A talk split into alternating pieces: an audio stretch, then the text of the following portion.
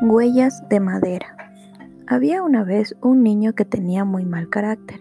Un día su madre entró al cuarto del niño, le dio una bolsa con clavos y le dijo que cada vez que perdiera la calma, clavase un clavo cerca en el patio de la casa.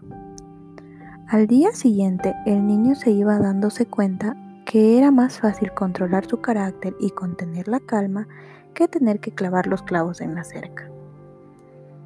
Finalmente llegó el día en que el niño no perdió la calma ni una sola vez y fue alegre a contárselo a su madre. El niño había conseguido controlar su mal temperamento. Su madre, muy contenta y satisfecha, sugirió que ahora sería en revés.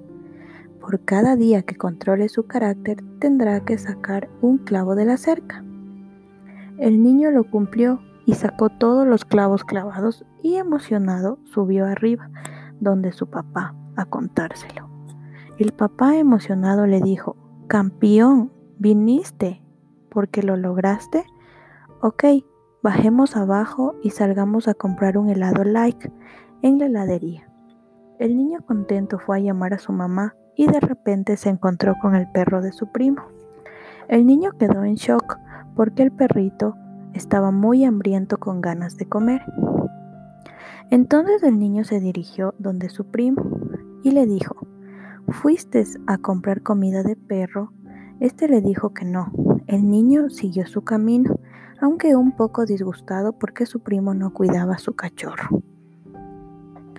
Pero recordó que nada es más mejor que controlar su carácter y siguió su camino en busca de su madre para ir a comprar helado y de paso comida de perro.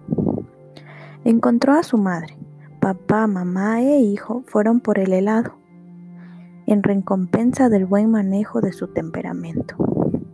De este cuento corto aprendemos que cualquier cosa que hagamos o digamos de mal carácter, ya sea por no controlarnos o momentos de ira, dejará una huella tal como los clavos en la madera.